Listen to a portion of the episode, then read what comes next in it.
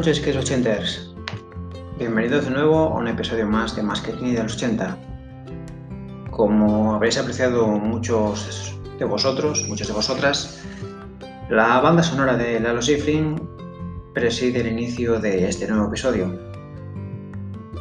Para los que no hayáis identificado eh, que, cuál es esta música, pues bueno, pues simplemente deciros que pertenece a una, a una no, es la, la obra maestra del cine de artes marciales. Porque sí, queridos ochenters, hoy nos vamos al año 1973. Me he permitido tomar esta licencia de troceder unos poquitos años más eh, de los que solemos manejar en el podcast, y bueno, en el podcast y en la página, porque a pesar de que la persona de la que vamos a hablar hoy y la película eh, se hizo a mediados de los años 70, eh, su fama vendría muchos años después, principalmente de los años 80, gracias al desarrollo del cine de artes marciales. Así que, sin más dilación, pues doy la bienvenida al nuevo episodio de Más que en los 80. Hoy nos centramos en Operación Dragón. Mi nombre es José María Molano y arrancamos. Bienvenidos.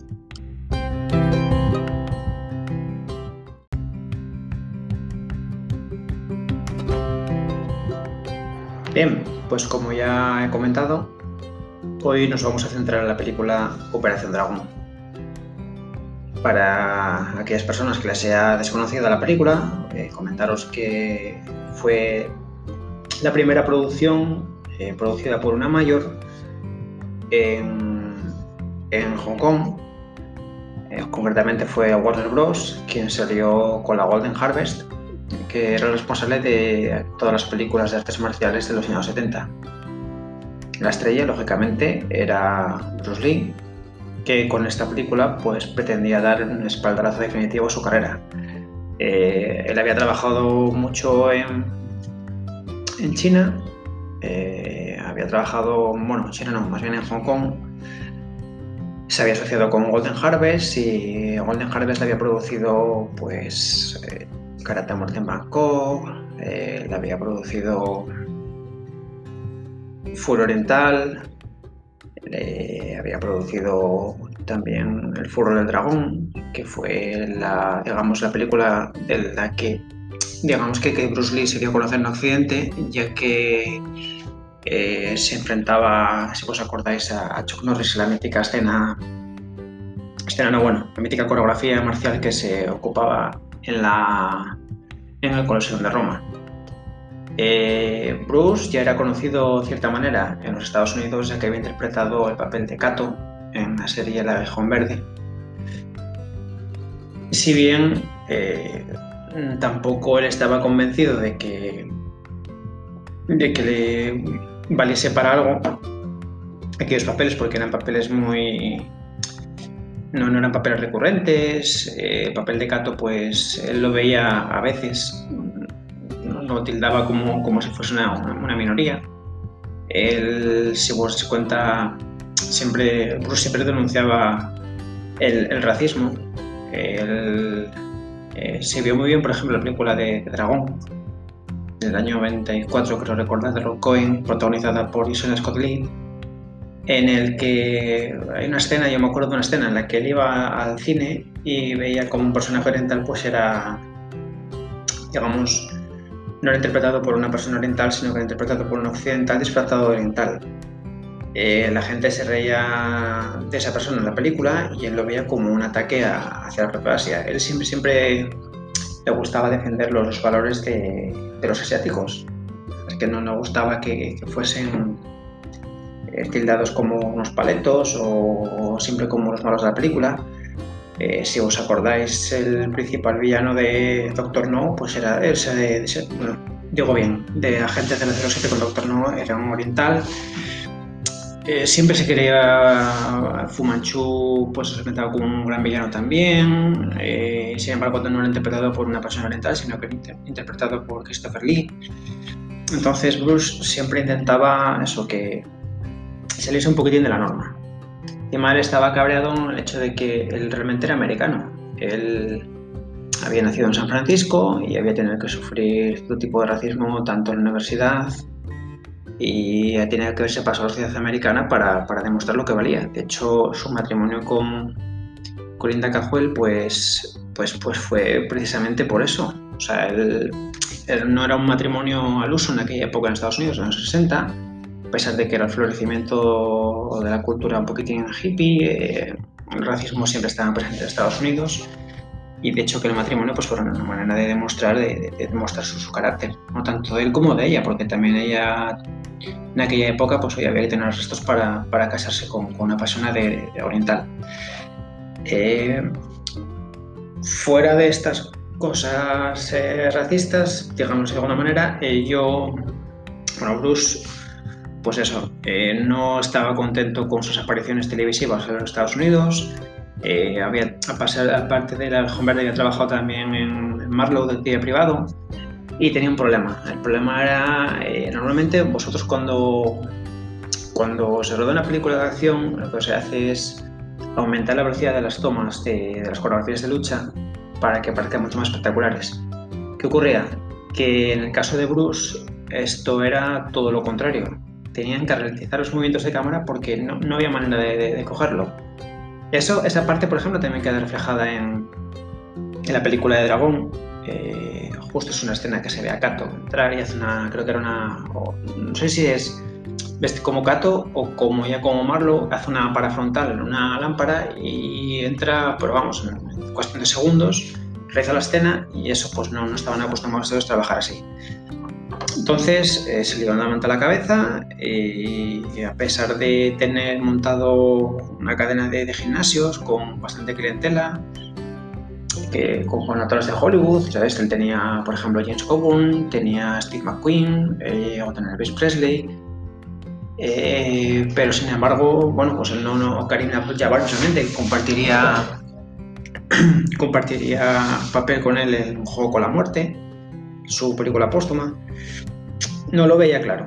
Él no tenía claro que, que eso fuese que era su lugar y entonces, eh, como hace a lo mejor, haciendo símil, como hacen a veces algunos futbolistas que bajan de segunda para coger impulso y subir a primera, pues él hizo básicamente lo mismo. Decidió retornar a su país, entabló conversaciones con, con Raymond Chow, responsable de Golden Harvest, y ahí pues empezaron a fraguar una, una relación de la que surgen las películas que os comenté antes. Todo empezó con Karate muerte en Bangkok, seguiríamos con Furo Oriental, que para mí eh, es junto a esta de Operación Dragón las dos mejores que tiene Bruce Lee. Yo las equipararía las dos. ¿vale? Yo creo que, que esta es más de. La Furo Oriental es más. más personal, por decirlo así de alguna manera eh, se refleja más lo que era, lo que era Bruce. El mismo, a ver, es, lo que he comentado antes, el tema del racismo pues estaba presente. Eh, en esta de Fuero Oriental, sabéis que los japoneses pues estaban, digamos, dejando de lado, marginando a, los, a los chinos. Y él, pues bueno, esa, esa película pues refleja un poquitín la manera de ser de él. Y luego teníamos esta, ya todo, después de el Furo del Dragón, de Fuerteventura vendría el Furo del Dragón y luego a continuación pues nos vendríamos con, Operación Dragón. Para, claro, a ver, una, una mayor, como la Warner se metía con, con Golden Harvest, ¿y qué pretendían? Pues bueno, pues oye, ya que vamos a lanzar el estrellato a Bruce pues vamos a rodearle de, de estrellas a Hollywood. Estrellas o personas que podíamos lanzar como estrellas. Luego, con el paso de los años, eh, vamos a ver que, ha habido personas, actores que han trabajado en estas películas que, que convertirían en actores de cierto renombre dentro del cine marcial y cuya fama, pues bueno, pues sigue siendo, sigue estando intacta, pues digamos, como si esta película es del año 73, pues casi 40 años después sigue, más de 40 años después sigue intacta. Por ejemplo, eh, se cogió a John Saxon, John Saxon de aquella época pues estaba totalmente de moda, era de los actores más famosos de los Estados Unidos y de hecho eh, John Saxon cuando llegó al rodaje pues pensó que él era la estrella y trataba a los demás como la estrella. Eh, lógicamente, se dio de bruces con la realidad cuando se dio cuenta que, que la no pintaba casi nada, que, o sea, no pintaba nada. A ver, me explico. No, no era. iba a ser un secundario de la película, que el protagonista principal iba él. Pero bueno, ya comentaré después algunos detalles de, Saxon que tampoco. Bueno, cosas de, estrellita. A partir de Saxon, pues se cogió como Williams a Jim Kelly. Jim Kelly, actor afroamericano. Eh, la Warner, si vos os cuenta, vamos a ver, estamos en el 73, empezaba a surgir el fenómeno llamado eh, Black Exploitation, eh, cine con actores de color, para una, audiencia de color. Tenemos películas, pues bueno, es Count Jordan, tendríamos Napoleon Dynamite, teníamos a Shaft, y aquí, pues bueno, pues se quería meter a, un artista marcial. Se aprovechó la presencia de Jim Kelly, que era un cinturón negro de, de karate, para, para introducir pues, un artista de color, un artista marcial de color, que era algo novedoso en aquella época porque no no, apuntaban, bueno, no había ningún artista de color, era el primer actor de color que iba a interpretar un personaje marcial. Aparte, tendríamos también a dos renombradas, dos renombrados actores de, cine marcial de aquella época. De aquella época y que siguen todavía. Eh, si os dais cuenta, tendríamos eh, al principio de la película aparecería Sammo Hung y luego, eh, más adelante en la película, como los Vieros el villano, tendríamos al famoso Bolo Young. Para quien no lo conozca, pues que sepáis que Bolo Young es ni más ni menos que Chong Li, Sí, el Choli, el villano de, Contacto Sangriento. Que aquí pues hacía unas primeras incursiones en el, en el cine, digamos, de, estilo comercial. Pero bueno, no, no me voy a enrollar más y os voy a poner para que veáis cómo se presentaba la película, cómo se lanzaba el tráiler en los cines y en la televisión de aquella época. Así que, dentro tráiler.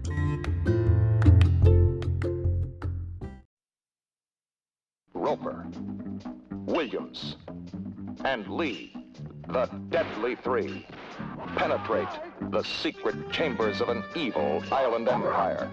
What do you know about Han? He lives like a king on that island, totally self-sufficient. A fortress without walls, protected by an invincible army that needs no ordinary weapons. This is Enter the Dragon, the first martial arts film produced by a major Hollywood studio. John Saxon is Roper. He was in it for the money. U.S. karate champion Jim Kelly as Williams. He was there because he had no choice. Black Belt Hall of Fame undisputed martial arts champion and international film star Bruce Lee. His job was to get them out alive.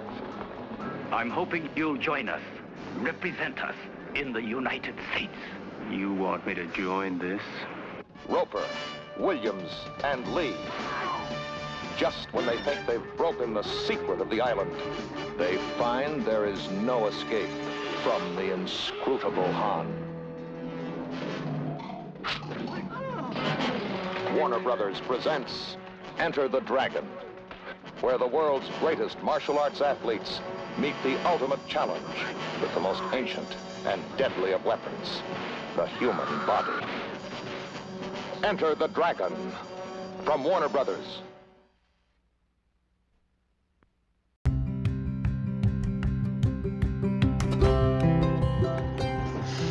Bueno, eh, lo primero, mis más sinceras disculpas para aquellos que no, aquellos y aquellas que no seáis angloparlantes, pero entenderlo. Eh, para mí, eh, ya he dicho que, que es un, digamos, el clásico de cine de artes marciales. Y como clásico, pues para mí es mejor escuchar el tráiler en su versión original para que así veáis cómo se promocionaba una película eh, tanto en cines como en televisión en aquellos tiempos. Y bueno, pues una vez dadas las disculpas, pues vamos a meollo, vamos a ver de qué trata la película. Eh, la película, pues bueno, era una trama bastante sencilla, Bruce interpreta, es un, no, digamos que es un monje, sino que es un alumno de un templo Shaolin, eh, del cual pues hay un villano llamado Ham, el cual eh, pues ha deshonrado las enseñanzas del templo Shaolin. Coincide que eh, personas del gobierno estadounidense pues acuden a él para que se infiltre en la isla aprovechando pues que hay un torneo marcial al cual ha sido invitado y desarticule pues lo que es una, una red que tiene montada Han de tráfico de, de drogas y de, y de trata de blancas. Hasta aquí, pues ya veis, es una trama sencilla. De aquella época, pues era un poquitín más novedosa y introducía lo que es el tráfico de drogas, introducía un poquitín lo que es el trama de, de la trata de blancas, aunque aquí no, no sé, no, tampoco se, se, se explaya específicamente en este tema en la película. Y sobre todo lo que introduce como novedoso pues era el torneo marcial. El torneo marcial, eh, bueno, toda esa trama eh, pues a muchos nos va a sonar porque luego este tema del torneo marcial pues lo veríamos bien en Contacto Sangriento e inspiraría para la realización del, del juego de Mortal Kombat o Mortal Kombat o por ejemplo otro que se hizo también el Tekken, ¿de acuerdo? Los dos serían cogerían ideas de lo que era Operación Dragón para el desarrollo de tres juegos. La película, como dije antes, eh, fue la primera vez en la que una mayor norteamericana se introducía dentro del cine asiático. Eh, Warner Bros. se asoció con Golden Harvest. Y bueno, yo aquí digamos que ya empiezan también los problemas. ¿vale? Eh, Warner quería que la estrella pues fuese John Saxon, eh, pues claro, lógicamente ellos no querían, eh, lo que eso Golden Harvest no quería porque pensaba que era mejor meter a que fuese la estrella Bruce Lee, ya que estaba, vamos a lanzar una, vamos a lanzar a una persona, pues a lo mejor de que la estrella fuese Bruce Lee, entonces no querían tampoco meter una estrella que en cierta manera, una estrella americana, que en cierta manera eclipsase lo que iba a ser el trabajo de Bruce Lee. De hecho, eh, hubo una confusión, ya que eh, John Saxon firmó, le gustó el guion, firmó y pensó que la estrella realmente iba a ser él. ¿Cuál es su sorpresa cuando llegó al lugar de rodaje y se dio cuenta de que no, y que él iba a ser simplemente un secundario y que iba a tener que acatar pues todas las órdenes que no las órdenes de Bruce Lee pero sí llegamos a acatar todas las decisiones que tanto Warner como Golden habían tomado en consideración para darle mayor importancia a Bruce Lee.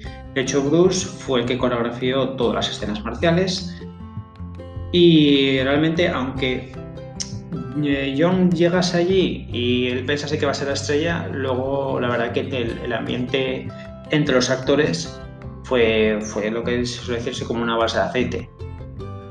También he oído mucho Bruce, que él sabía que eh, John pues, se sentía en cierta manera, digamos, decepcionado porque no iba a ser la estrella de, la plantilla, pero bueno, él le hizo, o sea, trataba que, el ambiente fuese lo más nítido posible con él, hacían bromas, e intentaba, pues bueno, ayudarlo en todo lo posible, ya que eh, la mayor, eh, lo que se eligió fue, no fue la mayor, sino que fue entre la mayor Golden y más que nada Bruce. Eh, lo que pretendían era, bueno, oye, voy a realizar una película de artes marciales que menos que me traigáis eh, artistas que tengan conocimientos marciales. John Saxon tenía recién estrenado lo que era el cinturón negro de karate, interpretaba el papel de, de Roper, luego tendríamos a, interpretando el papel de Williams a, a, Jim Kelly. Jim Kelly era un actor afroamericano que sería el primer actor afroamericano que interpretase un rol marcial dentro del cine de acción. Él era un campeón del peso medio también de karate. Asimismo tendríamos en un cameo a Jackie Chan, haciendo salir una escena de la cueva que vamos a ver casi al final de la película. Tendremos también a Bolo Yeon, que aquí no se llama Bolo Yeon, sino que se llama San Yan-se, y que adaptaría el nombre de su personaje en la película Bolo para luego ya eh, desarrollar su carrera cinematográfica. Para quien no sepa quién es Bolo Young, Bolo Young es ni más ni menos que la persona que interpretó a Chong Li en Contacto Sangriento y que luego sería famoso eh, en la época de sobre todo en los finales de los 80, eh, los años 90, en papeles secundarios de villano. Volveríamos a verlo también trabajando junto a Jean-Claude Van Damme en, en Doble Impacto, ejerciendo también de villano. Eh, lo veríamos también películas como Las garras del tigre, junto a Ciencia Rothrock y el Almeri. Y pues bueno, eso, eh, muchas películas de, serie B y de serie Z durante toda, toda esa época. Eh, ¿Más artistas marciales? Pues bueno, tendremos un papel un poco más breve a Tadashi Yamashita, que lo veremos una especie de cameo al principio de la película, en el cual eh, a Bruce le va a enseñar un vídeo en el que se le ve al espierro de Han, O'Hara, interpretado por, por Bob Wall. Bob Wall era ya un... era alumno de, de, Bruce Lee y fue el que había puesto que su presencia en la película y que había trabajado con él en la anterior película de Bruce que era El furor del dragón. Tadashi Yamashita, para quien no sepa quién es, eh, pues es ni más ni menos que el villano, el ninja, de la película Guerrero Americano, de la primera parte. Teniendo ya la base de lo, que eran los actores marciales, pues el rodaje se inició en, Hong Kong. Rodaje complicado. Rodaje complicado ¿por qué? Porque, claro, eh, en aquella época pues llevar todo el sistema de producción de una mayor americana a Asia, pues era bastante complicado, entonces se delegó todo en, la Golden Harvest. ¿Qué ocurre? Todos los extras pues eran chinos eh, y el problema radicaba también en que, claro, el equipo de producción era mayoritariamente americano. Las traducciones eran bastante liosas, unos no se aclaraban con otros, eh, el clima tampoco ayudaba mucho, ya que tan pronto te llovía como te había tormentas, como hacía un calor sofocante. Eh, luego las exigencias de, Bruce pues eran bastante, para la redundancia, exigentes. No, fue el encargado de las coreografías marciales y claro, hasta que no estuviesen las coreografías bien hechas, pues él no, no, no se daba por vencido. Aparte que las coreografías eran más bien eh, fruto de la improvisación. los actores recibieron un guion, en ese guion no estaban escritas sus líneas de diálogo, pero no aparecían, aquellos que tenían que hacer escenas marciales no, no aparecían. Eh, lo único que les indicaba era que tendrían que atender las instrucciones que les diese Bruce Lee durante el rodaje. Por lo tanto, pues bueno, pues era todo, fue un poco todo caótico en cierta manera hasta que eh, pues Bruce tuvo que poner, digamos, eh, cartas en el asunto y a través de, bromas, a través de, apuestas de buen rollo con los actores, con, con miembros del rodaje, pues conseguía imponer su autoridad y consiguió que las aguas nos recauce. ¿Qué otro problema había también? El problema era con el director. Eh, Robert Klaus tenía un problema muy gordo y es que era sordo. Entonces tenía que hacer caso de todo aquello que le dijesen sus ayudantes de dirección. Eh, claro, eh, se conseguía engañar a veces al, director diciendo que las líneas de estaban bien, pero él no se acaba de fiar y entonces se decidió, pues, pues de, manera sorprendente, se decidió por, por un sistema, yo, para mí, bastante arriesgado. Y es que la película ahí donde ahí donde la veis se rodó sin sonido. Es decir, todos los diálogos, todos los diálogos que vemos en la película y todos los efectos se fueron editados en postproducción. ¿Qué problema hubo con esto? Que hubo cortes. Si, nos ponemos a ver la película, hubo cortes en producción y hubo cortes durante la realización de la película. Ah, la escena, hay una escena al principio, y esto me di cuenta esta semana, lo hablaba con, creo que con, Juan Vicente Molina, lo hablaba yo por Twitter, porque estaba, viendo la película y dije, me tío, voy a ponerme a ver esta película preparada para el podcast. Y estaba viéndola en, Movistar, en TCM, y resulta que las primeras escenas hay como un corte y debe ser que como no había sonido, eh, algo se perdió en el limbo y la voz no es la misma, de, la voz de Bruce, la voz de su maestro no es la misma eh, durante, creo que son 4 o 5 minutos nada más, no va a ser la misma que el resto de la película. Entonces, eso que digamos que debe ser alguna de las consecuencias de haber grabado la película sin sonido y sin ningún tipo de sonido ni, ningún tipo de diálogo. Más problemas que hubo la, la película, pues es que no, no, todos los extras que se ven en la película, todos los extras, pues eran gente de la calle, debieron encontrar gente de la calle de Hong Kong, sobre todo para realizar las escenas del principio, que escenas que veis cuando llegan a la isla y que están y que están pues ejerciendo las labores de entrenamiento, pues todo aquello eran extras eh, eh, contratados por la mayor. Pero bueno, me estoy, me estoy metiendo mucho con el tema de, de anécdotas, de temas de rodaje. El rodaje, como digo, pues fue gracias a Bruce se consiguió todo causar.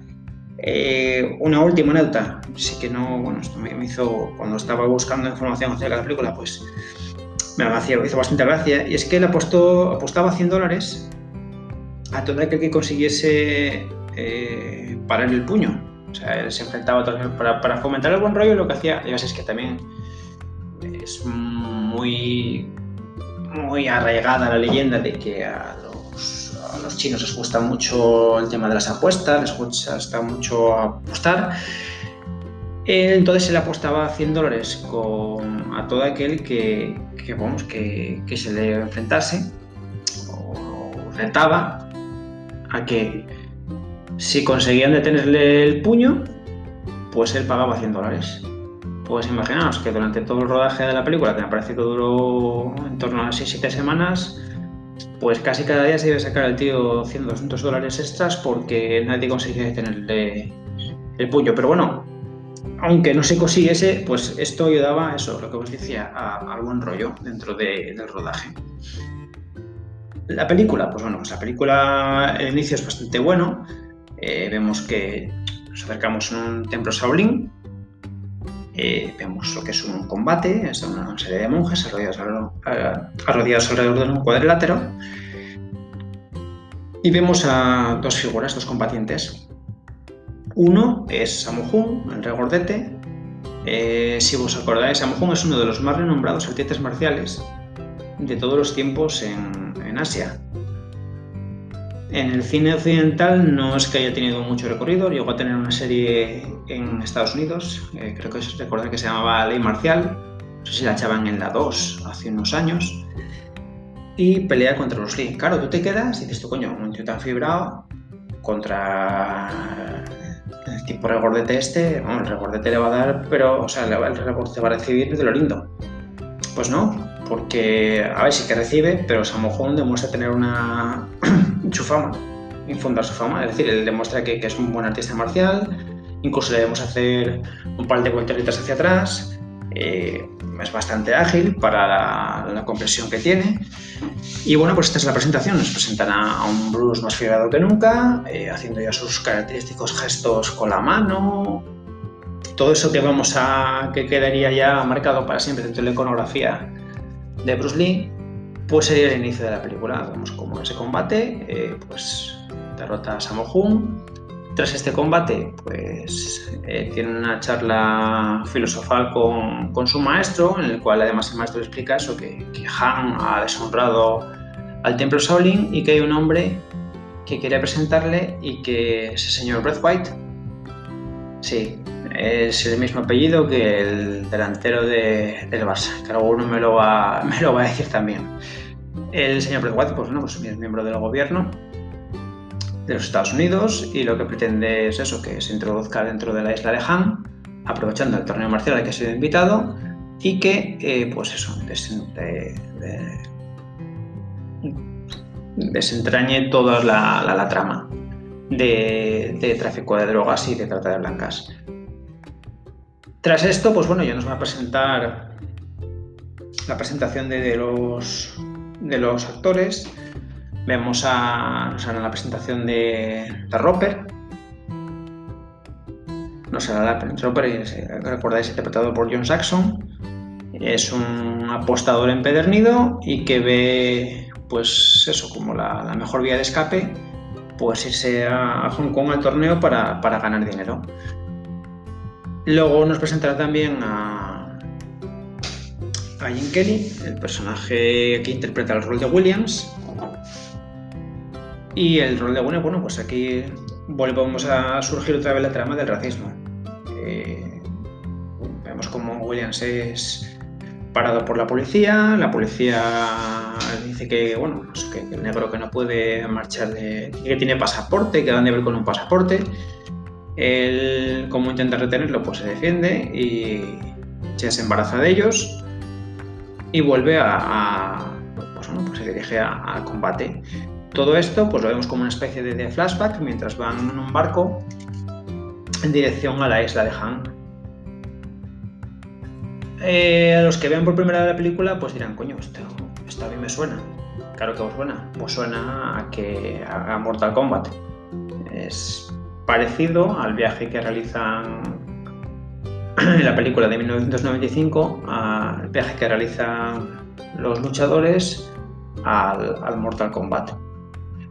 Llegamos a la isla de Han, eh, la presentación pues es bastante fastuosa, la, recepción, perdón, la presentación, la recepción que les hace Han es bastante fastuosa en un, en un convite, eh, pues eso, les presenta este tipo de viandas para que se alimenten, pero a la vez Han eh, les demuestra que, que aquí se viene a combatir.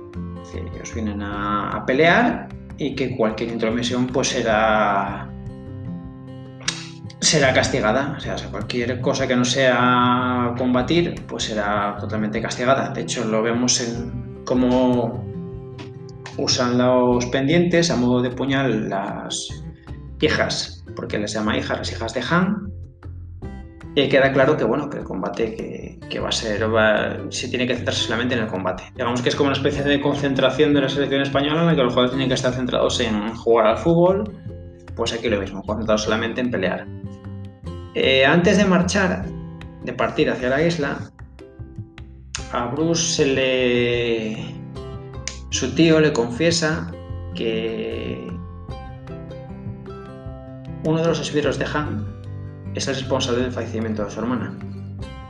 Esta escena está bastante bien montada, es especie de flashback en el que vemos a Bob Wall como eh, él junto a varios compinches pues van en busca de, la hermana de, de, Bruce con el fin de, pues, atacarla sexualmente pero ella, ¿no? vemos cómo se defiende, cómo, cómo usa, usa, sus dotes marciales con, con, gran habilidad, intenta deshacerse de ellos hasta que ya no hay manera de escapar y queda encerrada. Al verse, pues eso, al verse acorralada, pues lo que hace es suicidarse con, con un cristal. Eso, pues bueno, pues a, Bruce le va a quedar marcado porque va a saber, va a reconocer rápido al, villano al villano responsable de la muerte de su hermana y veremos cómo se desarrolla cómo, cómo se desarrolla el, combate con él en cierta parte de, la película. Pero bueno, a lo que vamos, la película en sí al principio, ya os como veis, no nos muestra primero un pequeño combate, luego te va a mostrar un poquitín de filosofía oriental, nos cuenta eso, la introducción de que Bruce tiene que meterse dentro de la isla de Han. Nos va a volver a presentar en flashback todo lo que son los personajes. Y luego al final lo que te hace es llevarte a. Te, marca como una escena marcial con la hermana de, Bruce y luego ya nos lleva directamente a la isla. En la isla es donde realmente, pues, es lo que, lo que le dio cierta fama a esta película. Los combates. Son combates marciales bastante, bastante se nota la mano de, de, Bruce. El primero que veremos será el de John Saxon, en el que se enfrenta, pues bueno, se va a enfrentar a, a un actor oriental que ya, que ya pudimos ver en, en Oriental, lo vimos también en el Furo del Dragón y lo podíamos ver en, en Karate Muerte Makog. Interpretaba, eh, interpretaba al primo de, de, Bruce en una de las películas, interpretaba a uno de los alumnos del gimnasio donde entrenaba a Bruce en Furia Oriental. Y aquí, bueno, pues los combates eh, son adaptados a lo que era el, las dotes marciales, digamos, de, de, John Saxon, limitadas, se ve que están más limitadas a pesar de ese cinturón nuevo de karate. Da el pego, sí que da el pego, pero bueno, al final tampoco es que sea muy, muy allá de los combates, porque el final, si vos, vamos a ver que el final siempre se acaba por huevos. Me explico, se acaba por huevos porque se acaba siempre con un puñetazo de los huevos o una pata de los huevos. O sea, no hay manera más eh, de, acabar con, los villanos en esta película. Ahí yo creo que vamos, también bebe, un poquitín de, de, lo que era el cine oriental de aquella época, en el que por lo visto debía ser que, que le gustaba mucho capaz entre ellos. Nunca mejor dicho. Entre el combate de Saxon, nos vemos al combate de, de Jim Kelly.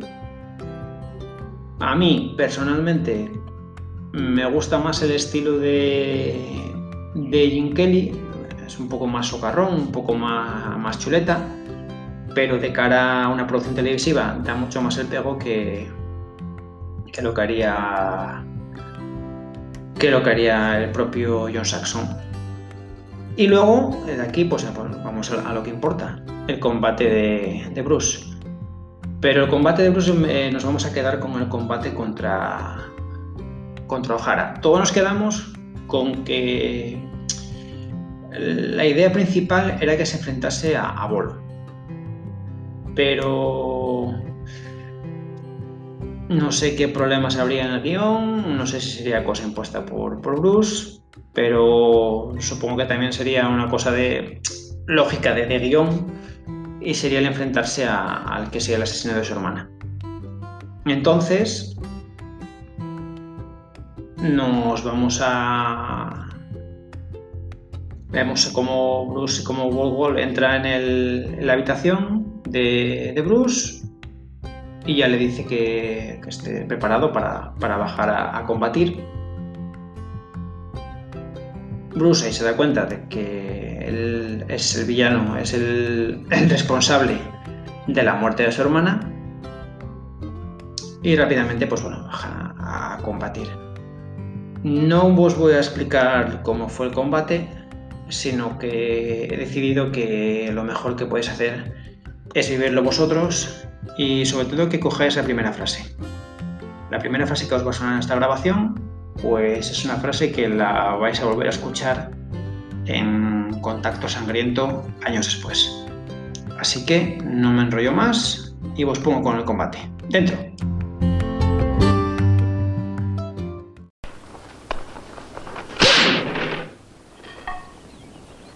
Una tabla no devuelve el golpe. ¡Holo!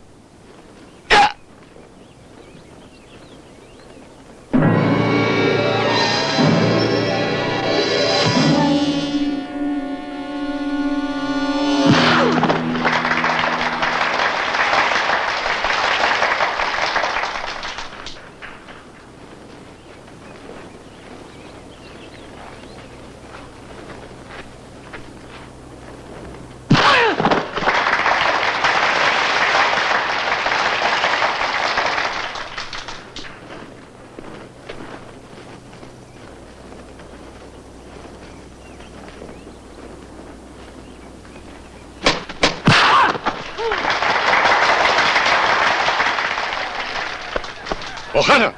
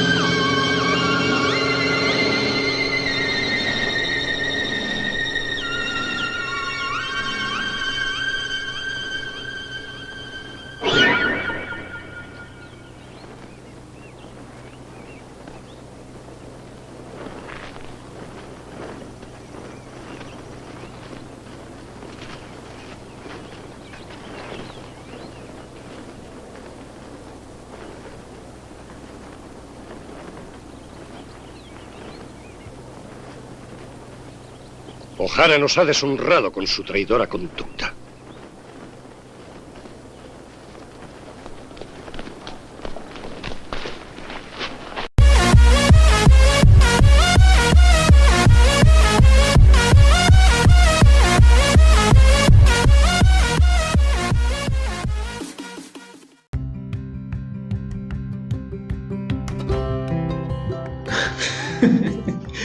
Lógicamente, el final de, el final de la melodía final del vídeo no, no pertenece a, a Operación Dragón, cosas de, cosas de YouTube que, que me juegan una mala pasada. Pero bueno, eh, aquí como veis, habéis escuchado lo que es toda- todo, todo el combate. Pues bueno, el combate aquí se demuestra quién es el puto amo, o sea, se demuestra quién es el rey cojonudo de las hostias y vamos, está claro que, que Bruce demuestra que está en plenísima forma, eh, dejando noqueado a Bob Wall, pero en, en nada.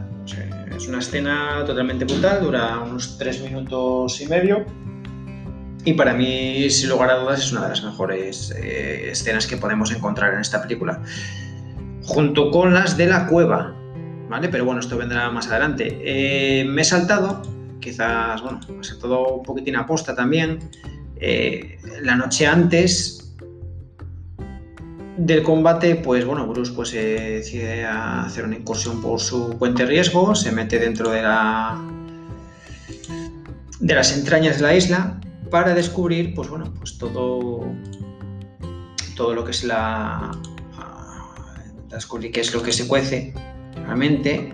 Eh, baja, descubre a, a que tiene a gente presa, ahí encerrada. Eh, nos deja, pues eso, so- para el recuerdo nos va a dejar el mono azul que llevaba.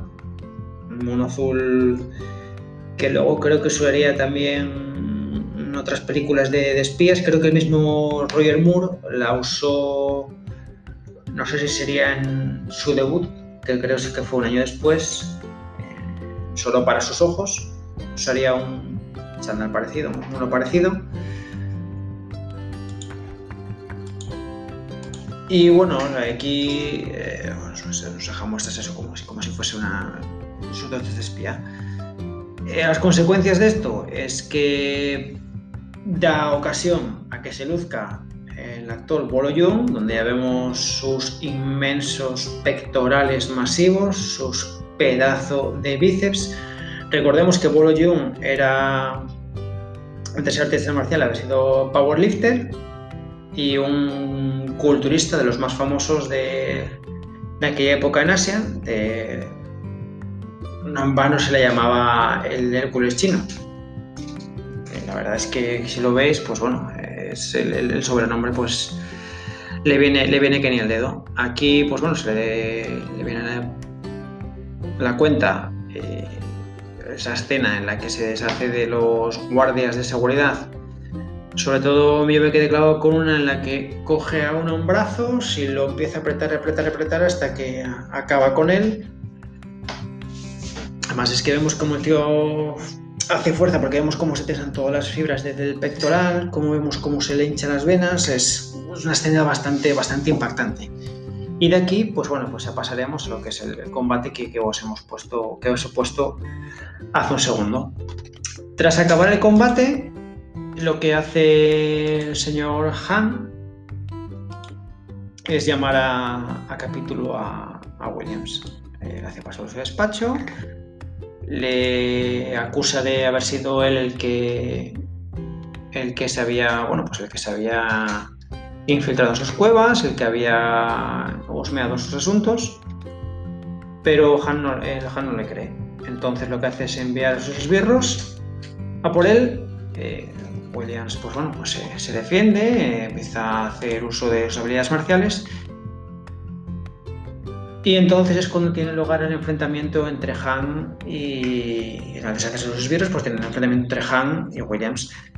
Aquí es cuando descubrimos pues la, la mano de Han.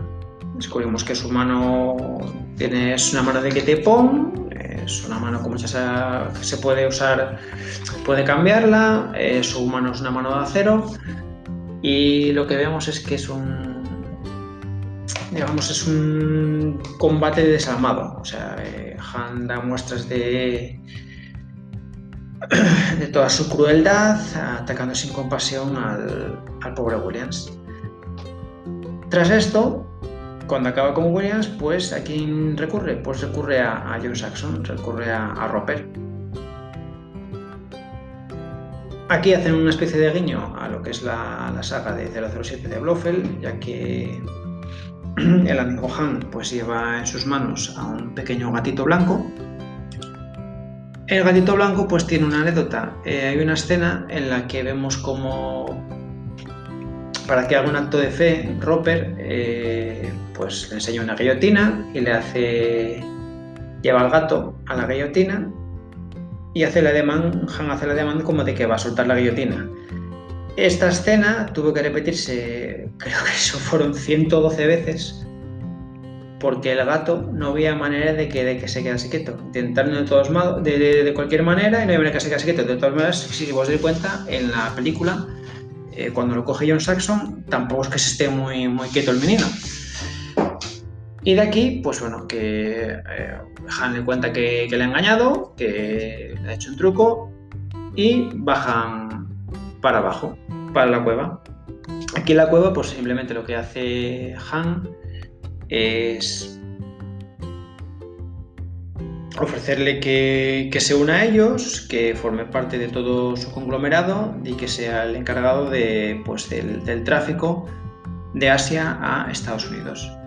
Para convencerlo, pues enseña al pobre Williams, que ya está muerto el hombre, lo tienen colgado, es una escena un poquitín dantesca, ya que lo tienen colgado de unas cadenas, encima de un pozo de, se supone que no sabemos si es agua o ácido, o si se supone que es ácido, lo tienen colgado todo ensangrentado y entonces, claro, lógicamente John Saxon pues tiene que, que aceptar la propuesta, la propuesta que le hace, hace Han.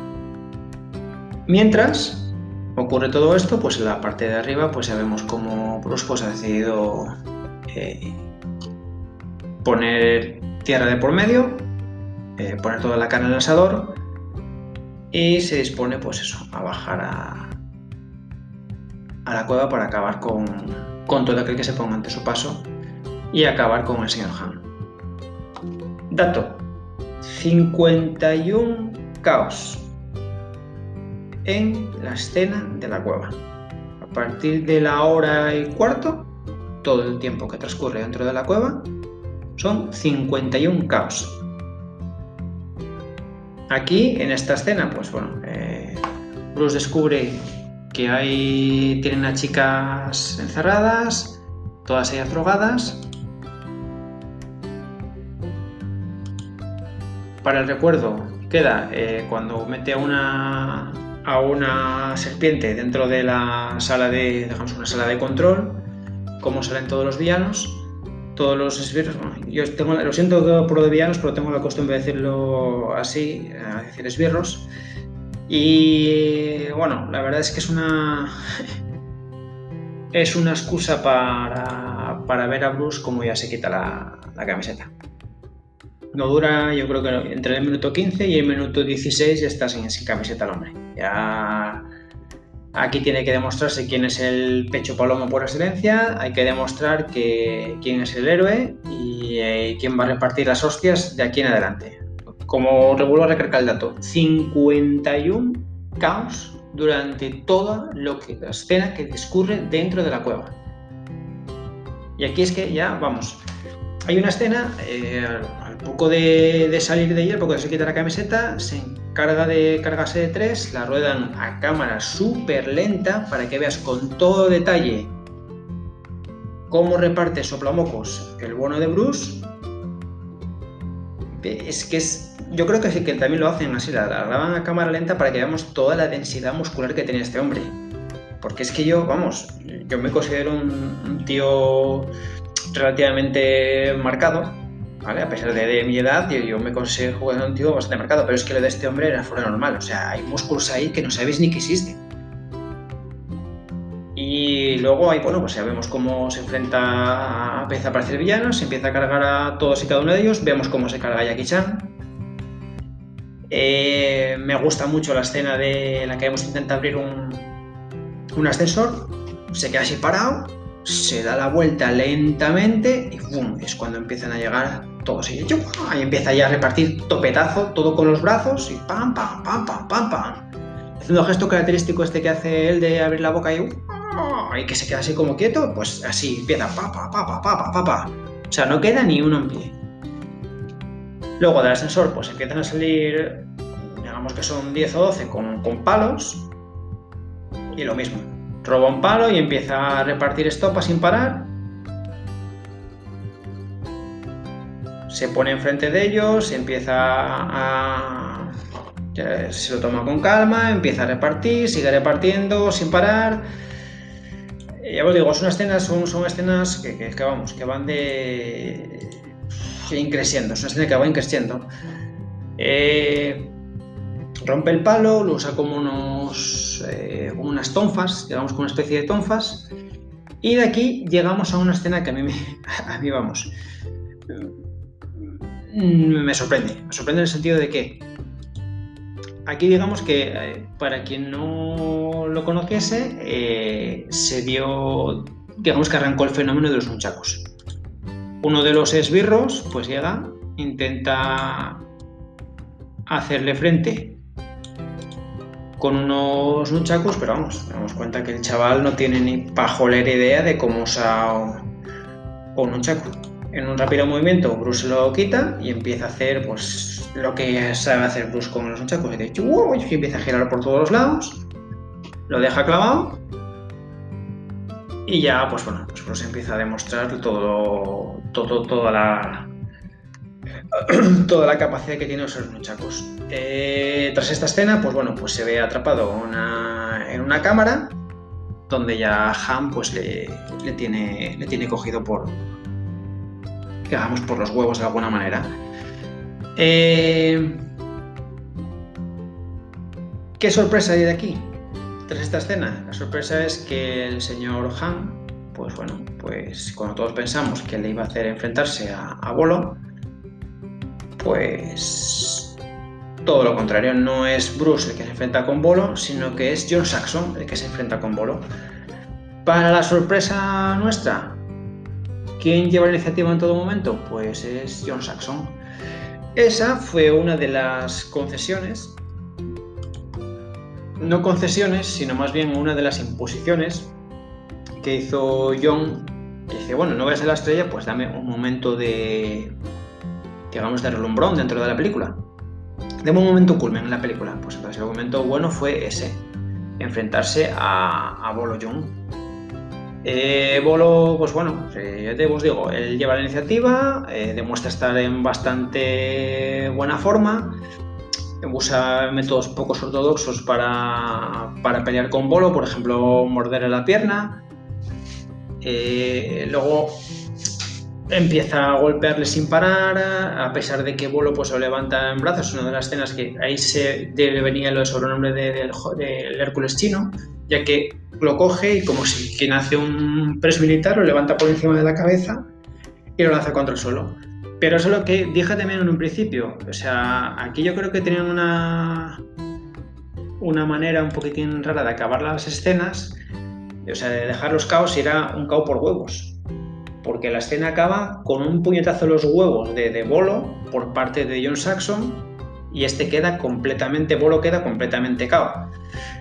A mí me hubiese gustado, pues eso, pues una escena más al estilo como lo hizo Van Damme en Contacto Sangriento, es decir, una, patada voladora, pero bueno, a ver, también hay que tener en cuenta que John Saxon pues no, no tenía la, agilidad que podría tener Jean-Claude Van Damme. Eh, tras esto, pues bueno, se desata el caos, se desata caos dentro de la de lo que es la isla. Eh, Han envía a todos sus esbirros contra él, que acaben con Bruce, acaben John Saxon. Es una escena en la que Bruce vuelve a demostrar sus dotes marciales, empieza a acabar con todos y cada uno de sus oponentes. Hay una muy buena en la que creo que son cinco o seis patadas seguidas que le mete a uno de los esbirros de Han. Eh, luego, pues bueno, hay, hay cuatro o cinco que se ven contra él. eh, son en sitio de los aguas, el empieza a dar patadas sin parar. Coño Saxon igual. Y luego se resuelve todo el caos. Eh, los presos que tiene que tiene enjaulados Han, pues escapan todos de la, de la, de la prisión. Y ya, pues entonces, bueno, pues en medio de todo el caos, de que están todos ahí metidos, pues lo que hace Bruce pues es meterse dentro de la dentro de la digamos de la, de la guarida principal de Han, va en busca de él porque quiere quiere acabar con él de cualquier manera. Vemos como Han eh, cambia su mano por una, digamos que es una garra de tigre, vemos cómo hace uso de ella acabando con, con todo aquel que se pone a su paso y todo eso nos lleva pues a la escena, a la escena culmen, la escena culmen de la película, es en torno al minuto, la hora 29, casi llegando a la película, pues entonces ya vemos como Robert Klaus aquí lo que hace pues es eh, usar primeros planos para enfocar la, la concentración de Bruce, la, digamos que es una especie de estilo de, de shooter, ya que enfoca la garra de, de Han, es un duelo bastante igualado. eh, de cierta manera parece que, el joven Bruce pues está acabando con, con, con Han, ya que empieza a pegarle patadas sin ton puñaladas sin ton son. Han no para de decidir. Hay una escena muy buena en la que se ve a los dos. Uno intenta saltar, como Bruce intenta saltar, y Han corre en paralelo hacia él, atravesándole con la garra, o sea, atravesándole no, digamos que le hace una, una gran herida. Bruce se pone furioso, da un salto por los aires, le impacta en la cara de Han. Han parece que se vuelve a, caer, que ya no se va a poder levantar. Se tambalea. Eh, Bruce mira fijamente, vuelve a atacar otra vez Han. Bruce vuelve a pegarle sin parar, vuelve a tumbarle. Y aquí ya nos vamos pues de frente a la escena de la, la escena, digamos, la escena magistral de la película, la escena culmen, la escena de la sala de los espejos. Eh, en esta escena había truco. Eh, Bruce metió una, una pequeña, un pequeño trozo de metal entre los brazos, entre los miento, entre los puños, porque como veis, claro, entra en la sala de espejos y él pues no, no atina a saber eh, quién es el verdadero ve el reflejo de él, pero no, no lo consigo ubicar. Entonces, ¿cuál es su idea? Bueno, pues si no se consigo visualizar cuál es el verdadero Han, lo que debo de hacer es romper todos y cada uno de los cristales. Entonces, para ello, él lo que se hace es ponerse, eh, eso, como os dije, una- un pequeño trozo de metal y empieza a romper todos y cada uno de los, de los espejos.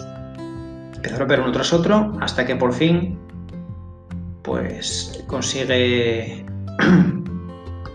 consigue visualizar dónde está dónde está Han. El final pues es tremendamente digamos que impactante. Para entrar en esta sala de los espejos, eh, Bruce pues había intentado matar con una lanza al propio Han, la lanza ya queda incrustada y esa lanza pues se va a convertir en un elemento indispensable para, para el final de la película. Ya que cuando acaba de romper todos los cristales, todos los espejos, pues Bruce eh, lo vemos caminando sigilosamente, vemos cómo ya está Han acercándose a él y es cuando Bruce, pues bueno, pues aquí ya de- se prepara, tensa todos sus músculos y de una patada lateral, pues lo incrusta contra la lanza. Que lo deja pues totalmente empalado. Tras esto, pues bueno, nada, aquí se acabaría la película, eh, nos iríamos, veríamos el final y para el recuerdo de este final, pues bueno, pues hay una escena que a mí me, me resulta, me gusta bastante porque bueno, es una escena, no es una escena, es una imagen que vemos en un, en un meme en la que vemos como Bruce se asoma por una cornisa, ve a John Saxon que está sentado viendo como todo el mundo pues está muerto, casi todo el mundo, eh, queda él solo en pie, totalmente ensangrentado, y mira para él y Bruce como que le hace un gesto de aprobación, que como diciendo todo bien, tal, y bueno, pues ese gesto que veis, esa escena final de la película, esa escena pues está inmortalizada en, en, un GIF que vemos en, Twitter, en el que ves a Bruce haciendo señal de OK, pone Bruce Lee approves. La película pues, pues, acaba simplemente así, con Bruce haciendo el gesto de aprobación, llegando los helicópteros del gobierno para, pues, para recoger los restos, digamos, y no, no ya nos pasa a los títulos de, crédito. La última escena de todas es la, garra clavada de, de Han con la carátula de The End, y aquí acabaría la película. La película dura más de una hora y 38 minutos. Eh, como ya he dicho, es una de las obras maestras de cine de artes marciales. Y bueno, como datos, deciros que costó 850 mil dólares y recaudó 90 millones de dólares en todo el mundo. Como ya os he dicho antes, la película se rodó sin sonido, ya que Robert Klaus era completamente sordo y como no se fiaba tampoco mucho de sus montadores, pues decidió que lo mejor era eso, grabarla con el sonido aparte. La banda sonora de Lalo Schifrin vendió más de 500.000 copias, siendo un disco de oro. Y como apunte final ya he dicho que bueno, pues que el rodaje fue bastante complicado debido pues eso que mucho no, no, no había entendimiento entre el personal americano y el personal extranjero. Pero aparte, de no haber entendimiento entre ellos, pues había continuas broncas entre Raymond Chow y, Bruce. No eran broncas, digamos, de, que llegasen a la sangre al río, por decirlo de alguna manera, ¿vale? Lo que pasa es que era una batalla de egos. Eh, Raymond pues era el puto amo, diciéndolo, hablando sin claro. En aquella época en el cine de Hong Kong Bruce era la, la estrella, nueva estrella. Pero bueno, eh, a lo que digo, como él era el coreógrafo de las artes marciales, que era la base sobre la que se iba a sustentar el éxito de la película, pues quedó claro que rápidamente que quien, a quien se debía hacer caso era, era Bruce. Más cositas. Bueno, pues eh, cuenta la leyenda, la leyenda, bueno, Bob Wall comentaba que el consumo de cannabis pues era continuo entre eh, los miembros del rodaje y sobre todo por parte de Bruce. Eh, se cuenta que contaba que tenía a su disposición unos muffins de marihuana, que era los que comía entre, entre toma y toma. No sabemos si es una leyenda urbana o es, o es verídico. Sí que, sí que se sabía que Bruce pues era, le gustaba mucho de fumar marihuana. Para, él decía que era con fines terapéuticos, para era una persona que padecía de muchas migrañas. Y luego ya por último, pues bueno, pues que no, eh, Bruce no pudo ver la película estrenada. Falleció pocos meses antes de, su estreno. Y quizás ello pues, contribuyó más a que, a que se convirtiese en la leyenda que hoy en día es. Eh, para mí, yo vuelvo a repetir, es, es la, la, obra maestra de artes marciales. Después de esta, todo ha sido derivado de ella eh, tuvo mucha influencia, como en Mortal Kombat, eh, todas estas películas, torneos de combate, torneos de combate como Contacto Sangriento, Kickboxer, eh, Ring of Fire con Don Dragon Wilson, los videojuegos del Tekken, mismamente el Street Fighter, en la película de, como he dicho, tanto el videojuego como la película de Mortal Kombat, todo esto pues viene ya a razón de, la película de, de Bruce Lee. Le lanzó el estrellato, lo convirtió en una leyenda. Eh, John Saxon, pues bueno, ya era una, no era una superestrella, pero bueno, siguió, ayudó a que subiese su fama.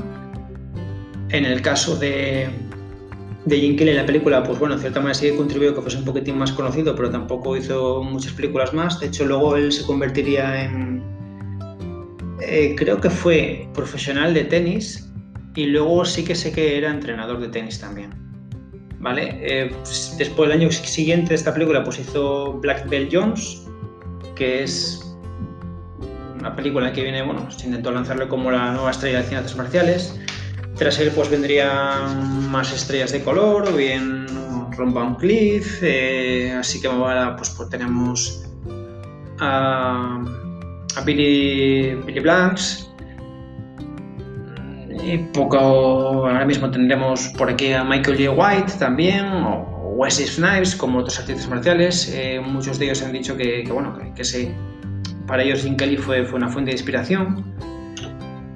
Y bueno, eh, poca cosa más. De Robert Klaus, pues bueno, eh, dirigió Game of Death, eh, se le ofreció dirigir Game of Death, que sería la película póstuma de Bruce Lee, eh, habían rodado las escenas, si os acordáis, las escenas de- del Torreón, que es el que peleó con Gary Abdul-Jabbar, dirigió la Black Belt con Jim Kelly, dirigiría también Chino O'Brien con Ciencia Rothrock, y otra joya, digo, lo que yo llamo una joya del videoclub, como era Jim Kata, en el que se intentaba convertir a un gimnasta en un artista marcial.